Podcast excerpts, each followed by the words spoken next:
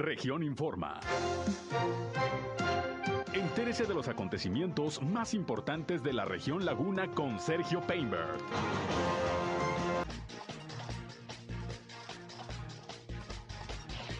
Ponen en marcha el plan anticorrupción en Torreón. Va avanzando el proceso de regreso a clases presenciales en Coahuila, asegura el secretario de Educación. Mañana inician las preinscripciones a educación básica en el estado de Coahuila. El gobernador José Rosa Saizpuro habla esta mañana de los avances en el plan de vacunación en el estado. En Lerdo hoy inicia la vacunación de 40-49, la de refuerzo. Encabezó en Torreón el gobernador Miguel Ángel Riquelme la reunión del subcomité de salud como cada semana. Eh, disminuyeron en enero las quejas contra agentes de tránsito, asegura el titular de Tránsito y Vialidad. Esto es algo de lo más importante, de lo más relevante que le tengo de noticias, de información aquí en esta Segunda emisión de Región Informa, gracias por acompañarnos en este lunes, iniciando la semana, terminando ya el mes de enero, es día 31 y aquí estamos listos como siempre para llevarles las noticias más importantes, lo más relevante de lo que ha acontecido, sobre todo en la comarca lagunera, en Coahuila y Durango. Yo soy Sergio Peinbert, usted ya me conoce, ya estamos aquí transmitiendo a través del 103.5 de frecuencia modulada Región Radio, una estación más del grupo Región, la Radio Grande de Coahuila. Acompáñenos, quédense con nosotros, vamos a la información información. El clima.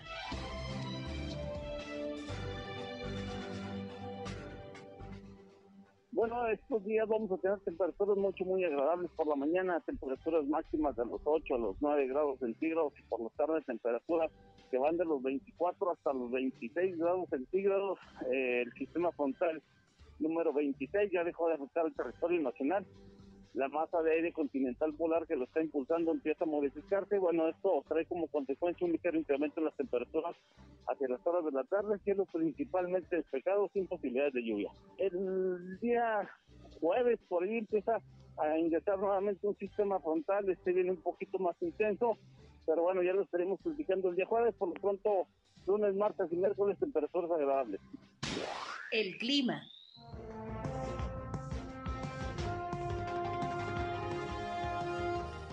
Gracias como todos los días a José Abad Calderón, previsor del tiempo de la Comisión Nacional del Agua, por el reporte diario. Ha mejorado la situación climatológica. Hoy la mañana no estuvo ya tan fría como en días pasados, que tuvimos algunos días bastante, bastante helados. Está haciendo solercito, de hecho calorcito. Y bueno, pues eh, de todas maneras no le haga confianza porque como usted escuchó, en los próximos días llega otro frente frío que va a pasar aquí por la comarca lagunera. Todavía estamos en invierno y bueno, ya al parecer este que viene es el último que puede bajar el termómetro un poquito más de lo que se espera. Ya después los frentes fríos que faltan como 30 todavía ya no tendrán mucha incidencia, pero bueno, hay que estar pendientes porque seguimos en invierno, aunque esté del sol y ya haga calorcito, de cualquier manera es la temporada invernal. Gracias por acompañarnos, por estar con nosotros en este primer día de la semana, último día del mes de enero. Aquí estamos como siempre listos para informarles, pero también en espera de que entren en contacto con nosotros en este espacio, sobre todo si tienen algún reporte, hay algún eh, problema en su comunidad, en su calle, en su colonia, en su ejido, que nos quiera reportar, con mucho gusto, llámenos o entren en contacto con nosotros a través de las redes sociales, de nuestros medios digitales, por ahí les atendemos. Queremos hacer un enlace en este espacio, además de informarles lo más relevante de lo que acontece en la comarca lagunera. Queremos eh, ser ese enlace entre ustedes y las autoridades para que los problemas de su comunidad precisamente se puedan resolver. Así que con confianza, márquenos o mándenos mensajes de WhatsApp al 871-713-8867, 871-713-8867. Ahí estamos como siempre atendiéndoles. Estamos también en redes sociales y medios digitales, en Facebook, en Instagram nos encuentran, región 103.5 Laguna. Ahí estamos también siempre informándoles con contenidos que espero resulten de su interés y además Además, también nos eh, pueden eh, por ahí enviar sus, sus mensajes. Eh, estamos transmitiendo en vivo y en directo ya en estos momentos por Facebook Live. Un saludo a quienes ya se suman a esta transmisión desde nuestra cabina de radio. Y a mí me encuentran en Sergio Peinber Noticias, ya saben, en Facebook, en Twitter, en YouTube, en Instagram también ahí estoy. Y en nuestro portal sergiopeinber.com, donde además de informarles están también nuestros enlaces para que nos escuchen en nuestras transmisiones de radio. Y bueno, sin más, vámonos, vámonos a lo más importante que ha acontecido hasta el momento en la comarca lagunera.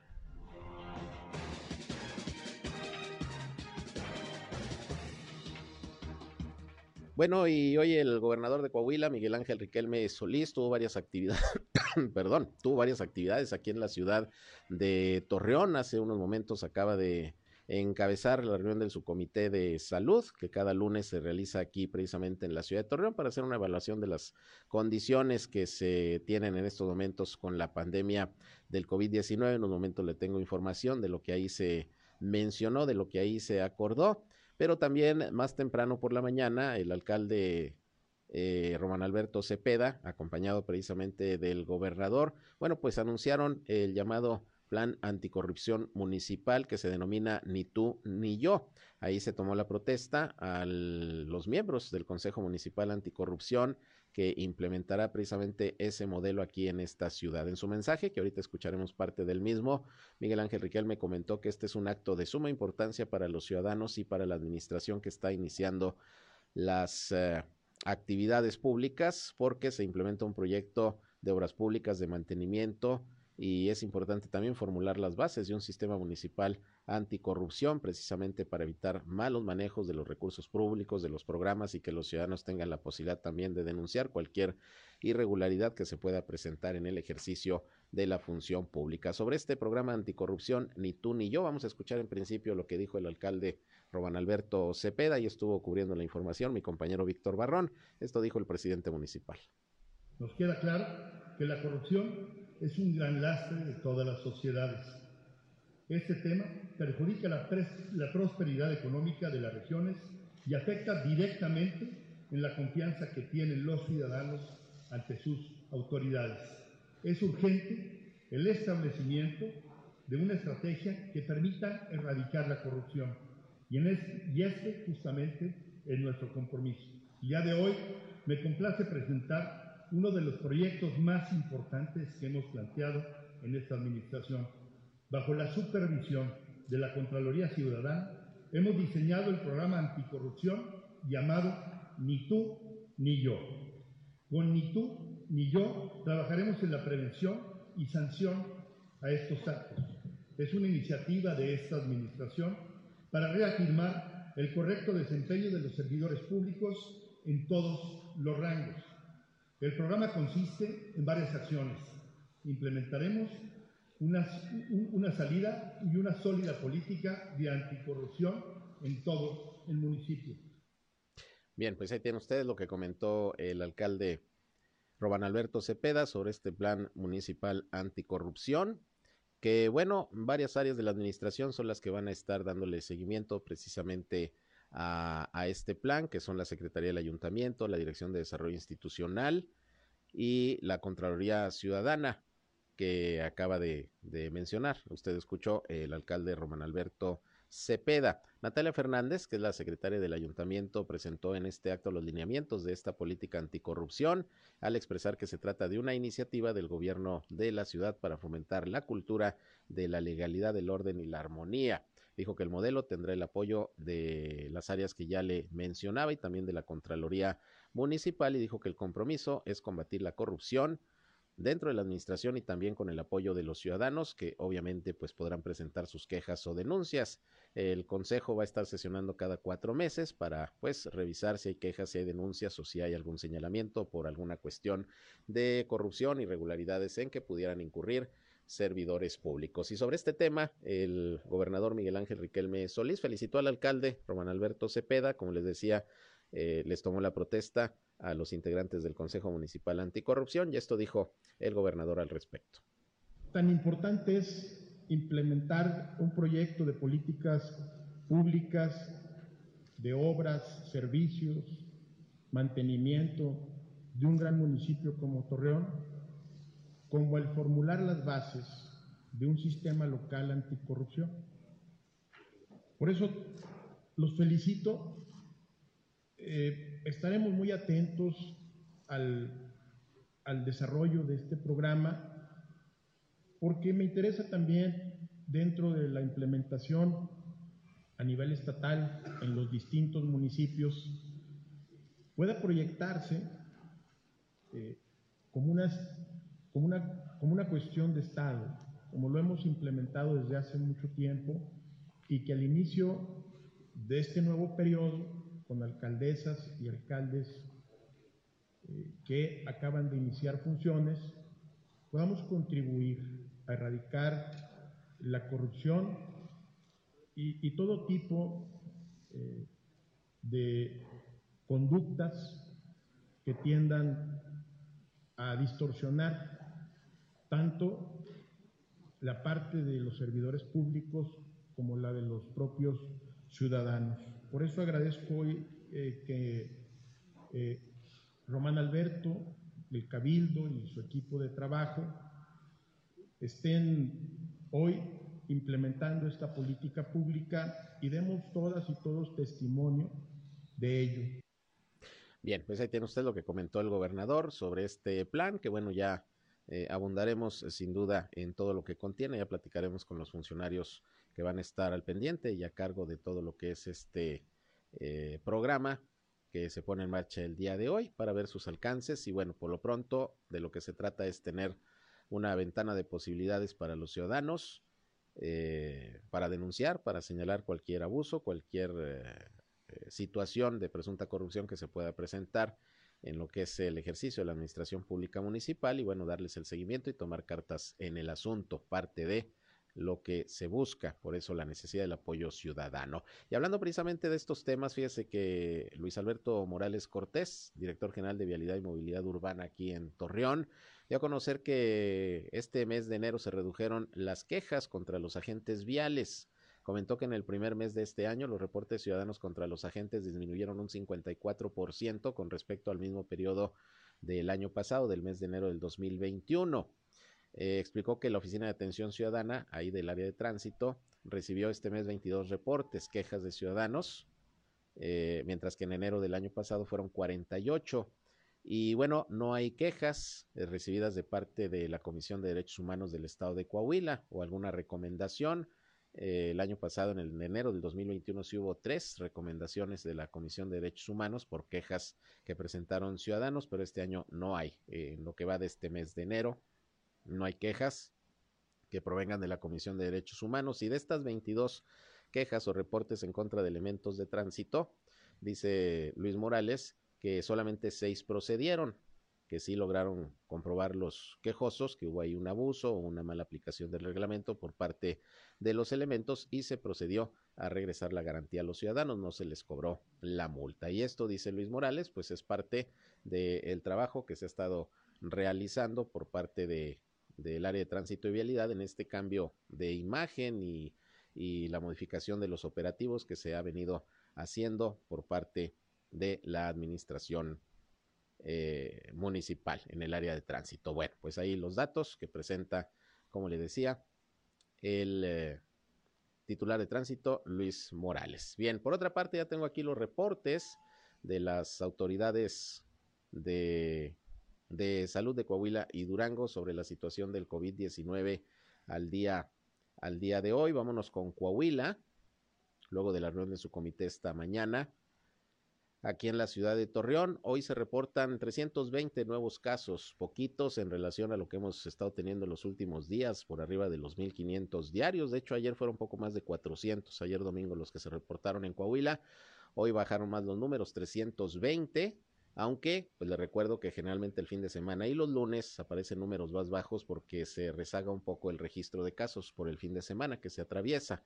Por lo pronto, 320 nuevos contagios en Coahuila se reportan el día de hoy. Lamentablemente también 15 defunciones que ocurrieron en Frontera, en Monclova, en Musquis, en Piedras Negras, la mayoría en Saltillo y en San Juan de Sabinas. También la mayoría de los contagios, nuevamente eh, que se reportan hoy, son en Saltillo, 186. Torreón, pues con un número más bajo, solamente 69. Piedras Negras, 17. Otros municipios de la laguna que aparecen con más contagios son Matamoros con 7. También está Francisco y Madero con dos y nada más. Ahora no viene ni Viesca, ni Matamor, perdón, ni, ni San Pedro. Solamente Matamoros y Francisco y Madero. Ya con estos números está llegando Coahuila a 137.154 casos positivos de virus SARS-CoV-2 y son 8.209 los decesos. El número de hospitalizados pues está más o menos igual que ayer, 395 pacientes de los cuales 139 son de Saltillo, hay 117 en Torreón, 55 en Monclova, 29 en Piedras Negras, 31 en Acuña, 22 en San Juan de Sabinas y 2 en San Pedro. Estos son los datos del reporte de hoy de la Secretaría de Salud del estado de Coahuila, que se mantiene en semáforo epidemiológico en color naranja. Y en naranja también eh, continúa el estado de Durango y esta mañana fue una representante de la Secretaría de Salud quien a nombre del doctor Sergio González Romero ofreció, como todos los días en rueda de prensa, muy temprano, eh, la información, los datos de la pandemia del COVID-19 al día de hoy en Durango. Vamos a escuchar a esta representante de la Secretaría de Salud. El día de ahora ya tenemos 62.112 confirmados, 51.473 recuperados, 1.498 sospechosos, 87.593 negativos y 3.189 defunciones. El día de ahora se confirman 116 nuevos casos, de los cuales 57 son mujeres y 59 son hombres. La distribución de los casos nuevos por municipio encabeza obviamente Durango, San Dimas con 33, Santiago Apastiero 4, 3 tanto en Cuencamé, Nuevo Ideal y Pueblo Nuevo, Tepehuanes 2, Gómez Palacio, Guanaceví, Oanas y Tamazula con uno cada uno. En relación a los municipios de mayor casos acumulados, encabeza Durango con 33.791, Gómez Palacio 12.793 y le sigue Lerdo con 3.111 casos. Bien, pues ahí está el reporte. También ha bajado la incidencia de contagios, menos de 400 el día de hoy se reportan en Durango. Afortunadamente no decesos, no se reportan decesos, eh, fallecimientos. Y, bueno, pues eso ya es, ya es algo de ganancia. Ha habido también un incremento en las defunciones en Durango en lo que va de este mes. Sin embargo, pues ha habido días en que no, no se reportan fallecimientos y repito, pues eso ya es algo positivo. Y precisamente después de este reporte de salud, el gobernador José Rosa Saizpuru también ante los medios de comunicación dio a conocer pues los avances que van en el proceso de vacunación anti-COVID, que por cierto hoy inició la vacunación de refuerzo para los adultos de 40 hasta los 59 años en el municipio de Lerdo, también la primera dosis, eh, es decir, vacuna para los rezagados de 18 años en adelante y mujeres embarazadas. Esto en la Facultad de Ciencias de la Salud de la Universidad Juárez del Estado de Durango, a donde, bueno, aunque está en Gómez Palacio, pueden acudir eh, los ciudadanos de Lerdo. Es el módulo que se instala también para esta vacunación eh, para la gente de la ciudad Jardín y también en el ISTE de Lerdo. Ahí desde hoy a las 11 de la mañana y hasta las 5 de la tarde se estará vacunando y serán dos días más, 1 y 2 de febrero, en las mismas sedes, pero desde más temprano, desde las 9 de la mañana para los que pues eh, requieran ya su refuerzo de 40 a 59 años de Lerdo, rezagados de 18 años en adelante y mujeres embarazadas, pues pueden acudir a estas sedes de vacunación. Pero bueno, el gobernador Rosa Saizpuro habló, les decía, de cómo va la vacunación en el estado en estos momentos. Vamos a escuchar lo que dijo el mandatario estatal. Eh, decirles que el programa de vacunación continúa avanzando en nuestro estado. En la semana que concluyó, se vacunó a 67.406 personas.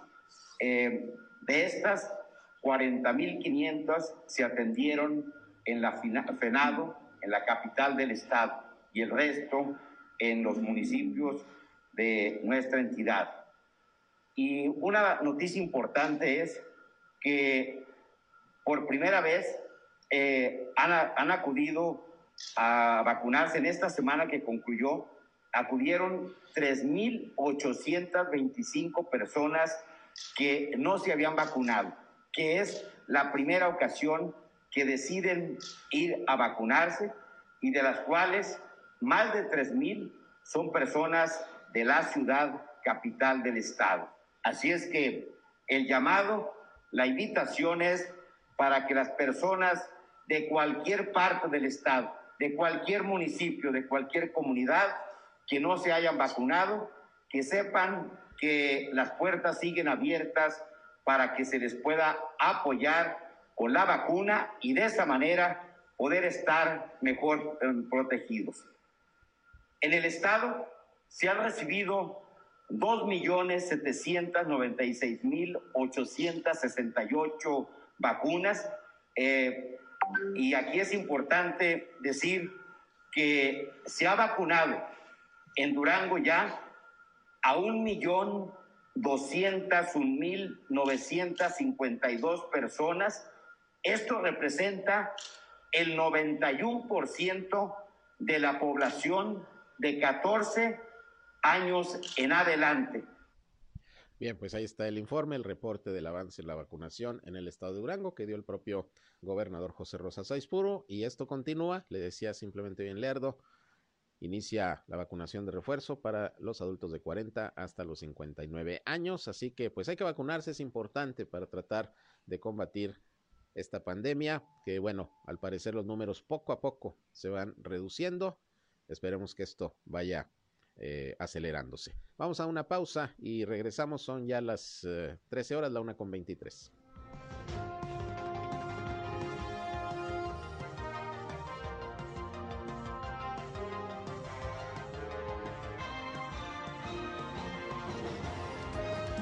Región Informa. Ya volvemos. Al aire, región 103.5. Continuamos en región Informa.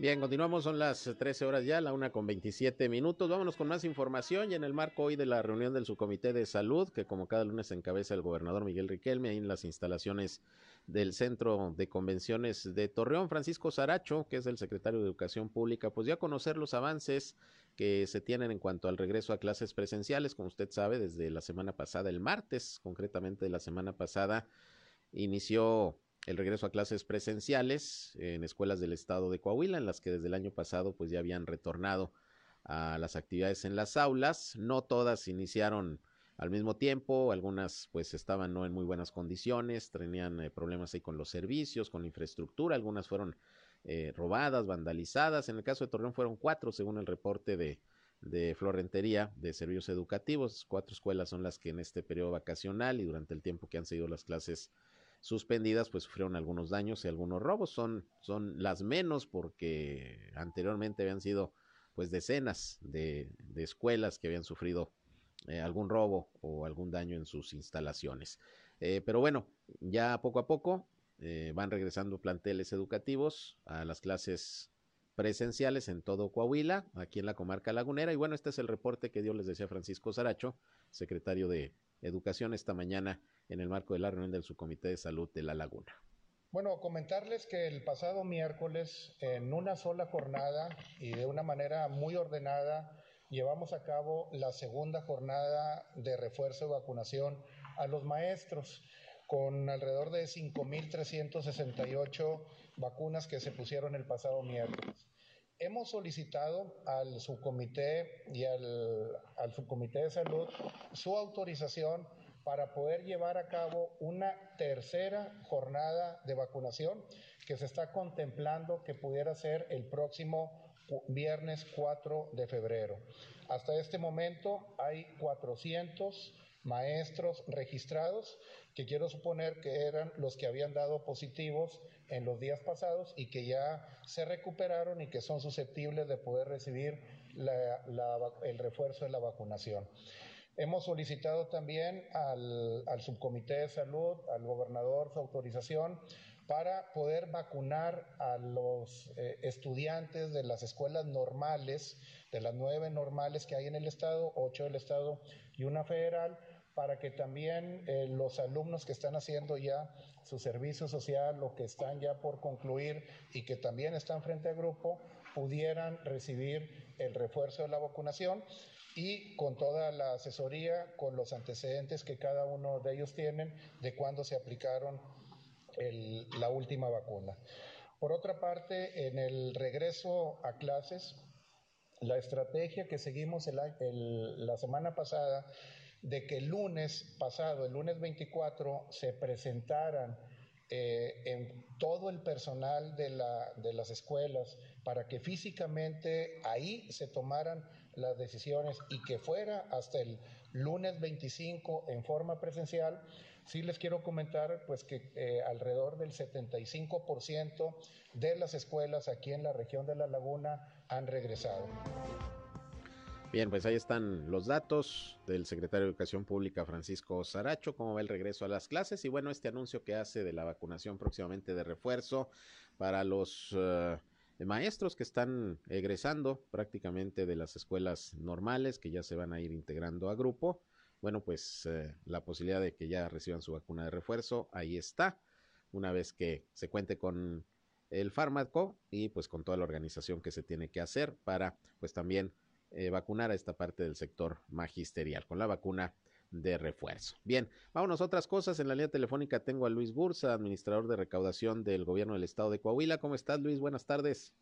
¿Qué tal, Sergio? Muy buenas tardes. Me gusta siempre saludarte a ti y a todo tu auditorio. Pues ya cerrando el mes de enero, día 31, ¿cómo va la recaudación? Sobre todo lo que tiene que ver con el cumplimiento de los contribuyentes en el pago de los derechos vehiculares. Fíjate que efectivamente, Sergio, este, cerramos el mes de enero y lo cerramos con una gran respuesta por parte de los contribuyentes, respuesta que refleja la confianza de los contribuyentes en el gobierno de Miguel Ángel Riquelme. Para que te des una idea, en este mismo periodo, en el año 2019, que fue el año del plaqueo anterior en Coahuila, traíamos alrededor de 263 mil vehículos que representaban el 30% del padrón en ese momento. Actualmente traemos 341 mil vehículos que representan el 35% de un padrón de más de 952 mil vehículos, es decir, 100 mil vehículos más que en el 2019, pero con una gran respuesta por parte de los contribuyentes en esta materia, derivado de, de varios eh, factores. Uno de ellos es la promoción que el gobernador Miguel Ángel Riquelme puso en beneficio de las familias coahuilenses el pasado mes de diciembre, en donde otorgó un 50% sobre el valor de las láminas. Y otro de los elementos importantes que los contribuyentes están sabiendo aprovechar y invitarlos a que lo aprovechen quienes nos escuchan, pues es el sorteo de Coahuila, los cumplidos y los premios. En este sorteo eh, se rifan dos casas, se rifan 15 autos y 40 premios de 50 mil pesos cada premio. En este sentido, los contribuyentes, pues además de cumplir sus responsabilidades en materia de derechos de control vehicular, pues tienen la gran oportunidad y la gran suerte de participar en este sorteo y tener la posibilidad de sacarse alguno de los premios y estar al corriente, ¿verdad? Muy bien, pues ha habido una respuesta positiva, pero todavía hay plazo para, para hacer los pagos y facilidades, ¿no? Platícanos lo que están ofreciendo precisamente para que se acerquen los contribuyentes. Así es, Sergio, de estos 364 mil contribuyentes que ya pagaron sus derechos de control vehicular, cerca de 250 mil ya recogieron y renovaron sus placas y todos los demás que no lo han hecho tienen hasta el día 31 de marzo, es decir, tenemos todo el mes de febrero y todo el mes de marzo para poder realizar el pago de sus derechos de control vehicular sin recargos y sin actualización, es decir, con la suerte original que plasma la ley de ingresos y poder hacerlo y participar en este sorteo que te refiere. Pero igual quienes faltan de recoger sus láminas pueden a través de Paga Fácil programar su recolección y canje de láminas a través del nuevo sistema CAR, C-A-R, que a la cinta significa captura, activa y recoge. Con este nuevo sistema, los contribuyentes pueden detectar cuál es el módulo más cercano a su domicilio, poder programar el día y la hora en que pasarán a recoger sus placas y evitar así largas filas y aglomeraciones que pongan en riesgo la salud de los contribuyentes y optimicen el tiempo de recolección tenemos una gran atención por parte de todo el personal de la Administración Local de Recaudación de Torreón, al igual que todas las de la Laguna y en el Estado. Y aquí Leticia Castaño, la administradora local de recaudación, ha hecho una gran labor al frente de la recaudación, poniendo mucho orden en el tema de las placas y de la recolección de placas, dándoles una gran atención y servicio a los contribuyentes de modo tal que los tiempos están muy óptimos. Una vez que llegue el contribuyente al mostrador y si trae todos sus papeles en orden, los tiempos de espera no superan los cinco minutos. Eso es, pues eh, agilidad es lo más importante y, la posibilidad de cumplir rápido con los trámites. Eh, nos han estado preguntando algunos ciudadanos si hay algún operativo en estos momentos eh, de las áreas de tránsito, en este caso de, de todo el estado, junto con el gobierno para para detener vehículos que traigan placas eh, pues ya muy, muy añejas, muy anteriores, o si va a haber la posibilidad de, de, que ya las cambien este año sin necesidad de que se les aplique una multa. ¿Cómo están con eso, Luis? Bueno, recordemos eso, que los operativos que se dan, se dan de forma permanente y por temas de seguridad pública, no son operativos que están relacionados con los temas de recaudación. Estos operativos los realiza la Secretaría de Seguridad Pública con sus fuerzas de seguridad y tienen como finalidad el estar vigilando eh, que los vehículos que transitan por el Estado estén en materia de derechos de control vehicular su información actualizada. Recordemos que detrás de todo ilícito hay un vehículo y ese vehículo pues debe estar relacionado con una persona y un domicilio que en el padrón de control vehicular, si así fuera el caso, eh, pudiera respaldar al Poder Judicial y a las fuerzas de seguridad si se diera un ilícito para su esclarecimiento. Pero igualmente es importante, Sergio, que los contribuyentes sepan sobre la importancia que tiene el actualizar el padrón de control vehicular, ya que cuando alguno de los que nos escucha tiene un siniestro y quien es el culpable de ese siniestro se da a la fuga, pues si no hay un padrón actualizado en esa materia, pues va a ser muy difícil que la reparación del daño la pueda conseguir el afectado. Mm. Por eso el Poder Judicial, una vez que se dan este tipo de situaciones, acude a, los, a materia de control vehicular y es ahí donde cobra importancia que el padrón de control vehicular se mantenga actualizado en beneficio del patrimonio de todos los coahuilenses y en fortalecimiento de la seguridad del Estado. Muy bien, pues ojalá que los contribuyentes continúen acudiendo, cumpliendo con el pago de los derechos de control vehicular, aprovechar estos incentivos, la posibilidad de participar en el sorteo y bueno, pues afortunadamente también los trámites pues ya se pueden realizar de manera más ágil y más rápida, ¿no? Más en estos momentos en que como lo mencionabas hace un rato, pues hay que evitar aglomeraciones, por eso recomendar mucho el uso de, de la página Paga Fácil, ¿no?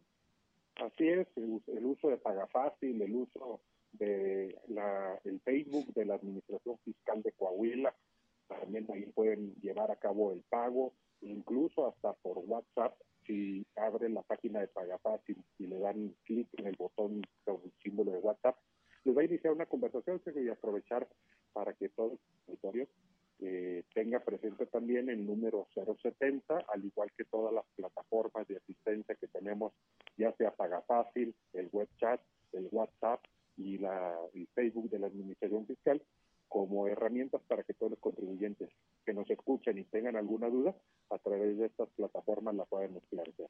Muy bien, Luis, pues eh, te agradecemos como siempre la información, algo que quieras agregar. Nada, ponernos a la, a la orden invitar a los contribuyentes a que participen en el sorteo de Coahuila los cumplidos y se premian y los que tengan la posibilidad de llevarse desde un premio de 40 mil pesos hasta una casa de casi 2 millones de pesos. Muy bien, pues ahí está la invitación y seguimos pendientes. Gracias Luis, buenas tardes. Gracias Sergio, un fuerte abrazo, que tengan bonita semana y un brillante mes de febrero. Igualmente, muchas gracias. Gracias. Buenas tardes Luis Gursa, administrador de recaudación del gobierno del estado de Coahuila, que por cierto aprovecho para recordarles que durante el mes de febrero también en Durango se dispuso por parte del gobernador José Rosa Saizpuro y la Secretaría de Finanzas seguir otorgando un 25% de descuento a los contribuyentes que van a pagar sus derechos vehiculares, 25% de descuento, también en el pago de las licencias, ya sean nuevas, de nueva expedición o las reposiciones, y 90% de descuento en los recargos, las multas que haya por los retrasos que usted traiga en el pago de los derechos vehiculares, los refrendos, como se llaman allá en Durango, los refrendos vehiculares durante todo el mes de febrero y también por las cuestiones de la pandemia para que no se acumule la gente, para que no haya aglomeraciones, se dio más plazo todo el mes siguiente para, para cumplir con este pago de los refrendos vehiculares. Y hablando del uso del Internet, bueno, también les recuerdo a los papás que a partir de mañana inicia el periodo de preinscripciones a escuelas de educación básica públicas en el estado de Coahuila. Hay que hacerlo a través precisamente de la página www.inscripciones.org. Y las fechas son las siguientes para los que van, eh, esto es para los que van de, de, nuevo ingreso a los planteles educativos de educación básica. Para preinscribir a los estudiantes de secundaria, eh, las fechas son del 1 al 4 de febrero. Luego del 8 al 12 corresponderá a primaria eh, y del 15 al 18 a educación preescolar. Repito, para los que van a secundaria del 1 al 4 de febrero es la preinscripción, del 8 al 12 los que van a primaria y del 15 al 18 los que van a preescolar.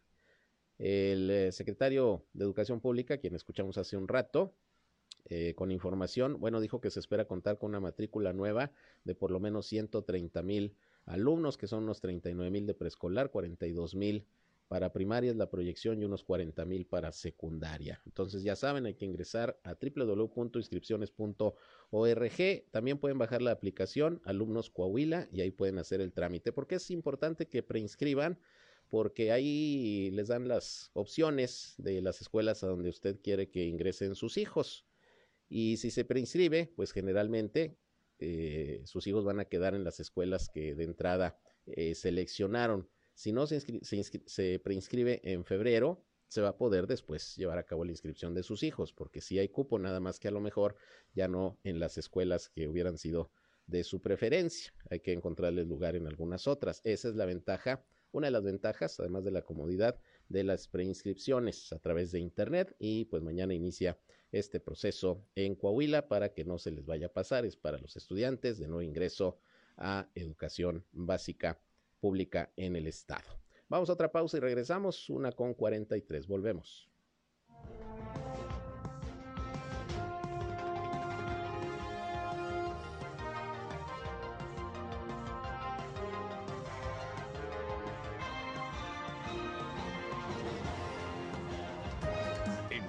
Regresamos a Región Informa.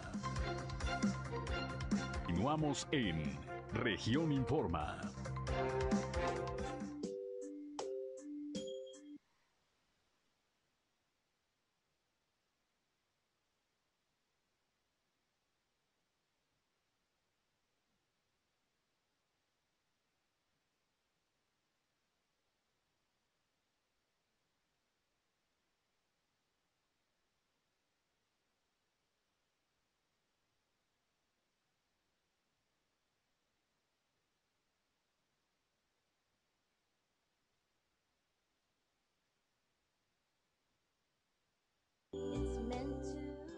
Bien, continuamos, vámonos con más información. Rápido se nos ha ido esta hora, ya son las 13 horas, una con 47. Y bueno, vámonos con más noticias. Fíjese que la Dirección de Vialidad y Tránsito aquí en Torreón está informando que con el fin de prevenir y disminuir los accidentes viales, que son muchos todos los días aquí en Torreón, en febrero va a iniciar el primer curso en la Escuela de Educación Vial Carlos de la Cueva, que es coordinada por el Club Rotario Torreón Campestre. Ya está lista esta escuela para reiniciar sus actividades luego de que recibió mantenimiento y fue rehabilitada por la Dirección de Servicios Públicos hace algunos días. Según lo que informa la Dirección de Vialidad, serán los motociclistas repartidores por aplicación los primeros en tomar el curso de capacitación, lo cual me parece muy importante porque ahí van a recibir una certificación a fin de que cuenten con las herramientas y conocimientos en materia de vialidad para elevar la seguridad y disminuir los, eh, disminuir los incidentes viales, ya que este año pues hubo varios decesos eh, de los usuarios de estas motocicletas y dos eran repartidores. Murieron precisamente pues al, impactarse con otros vehículos, atropellados, en fin. Luego de los motociclistas hay alrededor de 800 eh, registrados y, luego de, los motociclistas también se va a dar capacitación a los eh, choferes de líneas de taxi, también para ofrecer mayor seguridad. En fin, el asunto y lo importante es que va a reiniciar sus actividades esta Escuela de Educación Vial, Carlos de la Cueva, que coordina el Club Rotario de Torreón junto con la Administración Municipal a través del área de tránsito. Por ahí está participando también el Consejo Consultivo de Vialidad. Y bueno, pues qué importante la educación vial, porque el número de accidentes están a la orden del día. El fin de semana hubo varios, ayer uno muy grave, se lo informé desde esta mañana un eh, vehículo, un mini auto de estos Nissan March, taxi, eh, se impactó contra un tráiler en la carretera Cuencamé y siete personas murieron, perdieron la vida siete personas, dos mujeres, un hombre y cuatro menores de edad.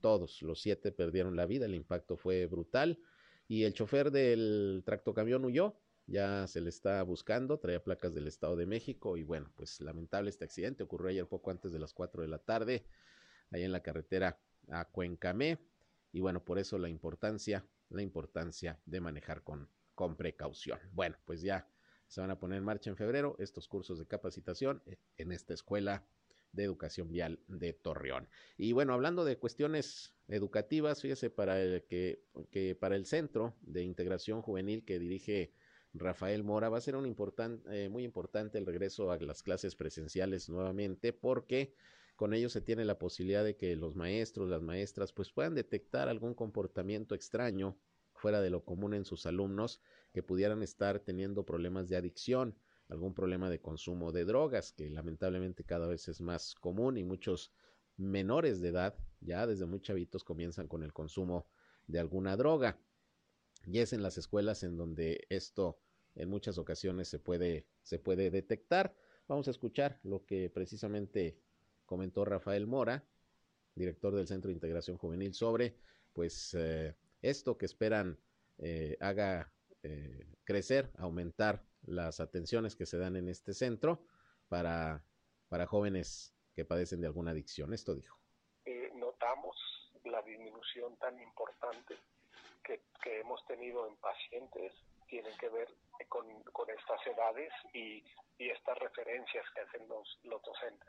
El que no hayan tenido la oportunidad de, estar con sus alumnos, de ver cómo andan, de detectar si están teniendo alguna señal de alerta, eh, pues en este año y medio, casi dos años, no, no han tenido esa oportunidad. Y, y los, los jóvenes no, no están siendo canalizados.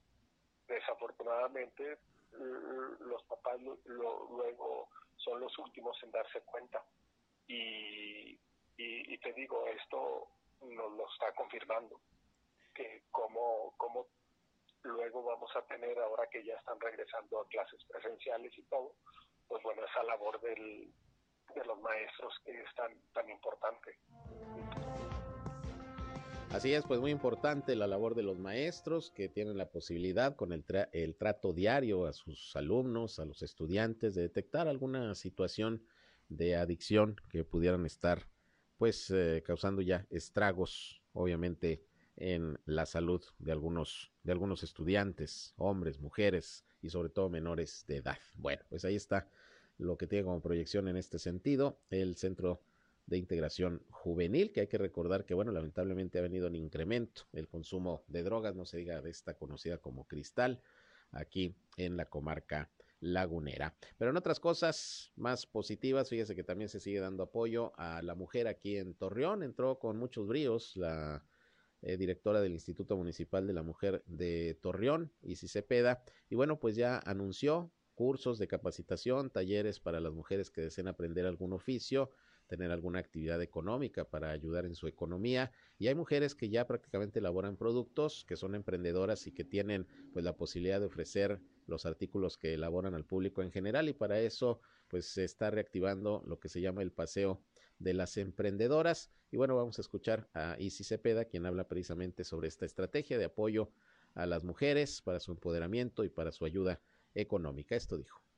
Así es, también hemos, vamos a empezar con lo que se le va a denominar Paseo de las Emprendedoras. Este paseo son de mujeres ya que tienen un negocio propio. Aquí lo principal es que ellas eh, realicen sus propios productos y lo, y lo vendan. Nosotros los vamos a coadyuvar a hacer eh, como un foro para que puedan aprovechar eh, ese, ese espacio y puedan vender sus productos. También les vamos a ayudar con capacitaciones pues para que mejoren sus ventas, pues para la presentación de sus productos y así mejorar su, sus ingresos. Pues mira, aquí puede ser sobre todo que ellas mismas lo produzcan, que ellas hagan su champú, sus jabones, bisutería, pero lo que sí no se va a permitir es que, por ejemplo, sea la venta de, de alimentos del momento, ¿verdad? Aquí el chiste es que las, las microempresarias hagan ya su ofrecimiento de productos. Así es, pues bueno, nosotros vamos a ser coadyuvantes también a la mejora de los ingresos familiares. Todas las interesadas pueden venir aquí a las oficinas que están en la prolongación Colón y Calle Delicias Aquí pueden venir por su registro, aquí les dan pues todos los requisitos. Bien, pues para todas las mujeres emprendedoras, ahí está una posibilidad pues para eh, poder eh, promocionar y vender los productos que elaboran o si tienen interés en aprender un oficio, precisamente con ese objetivo, pues también ya van a comenzar ahí en el Instituto Municipal de la Mujer de Torreón. Antes de despedirme, nada más le comento que, bueno, hoy también era el reinicio del regreso a clases presenciales en el estado de Durango y esta mañana hasta el corte de las 8.30 horas eh, se mencionó que el 30% de alrededor de 5.000 escuelas de nivel básico en el estado fueron las que regresaron de manera presencial. Hay que recordar que el gobernador José Rosa Saizpuro pues había dicho que sería un regreso gradual eh, e incluso voluntario eh, para, para los padres de familia, para los maestros y bueno, hasta el corte de las 8.39 de la mañana se tenían contabilizadas un total de unas 1.500 eh, escuelas de todo el estado que sí regresarían a las clases presenciales, las otras por diferentes circunstancias no lo hicieron porque hay contagios de maestros y maestras, porque no están en condiciones eh, de servicios, de infraestructura todavía para que regresen los niños, en fin, por diferentes motivos, pero ese es el reporte hasta este momento. Vamos a esperar ya que termine la jornada, a ver qué informa la Secretaría de Educación en, en Durango, pero sí, a partir de hoy también se dio el regreso a las clases presenciales en aquella entidad. Vámonos a pues ya, vámonos a lo que sigue. Con nuestro compañero Reyham llegamos al final de esta hora de información. Aquí a través del 103.5 de frecuencia modulada, región radio, una estación más del grupo región, la radio grande de Coahuila. Están ustedes informados. A las 19 horas estoy nuevamente con ustedes en nuestra tercera emisión, ya con el resumen del día, el más completo de la radio, aquí en la comarca lagunera. Yo soy Sergio Peinbert, usted ya me conoce, si van a comer buen provecho y como les decía, se quedan con mi compañero Reyham que nos tiene buena música en un ratito más para que sigan la pasando de lo mejor en esta tarde soleada de lunes, ya día último de enero. Sigan con nosotros aquí en región 103.5.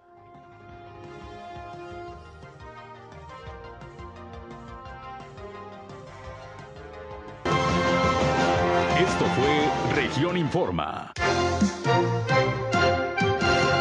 Ahora está al tanto de los acontecimientos más relevantes. Lo esperamos en la próxima emisión.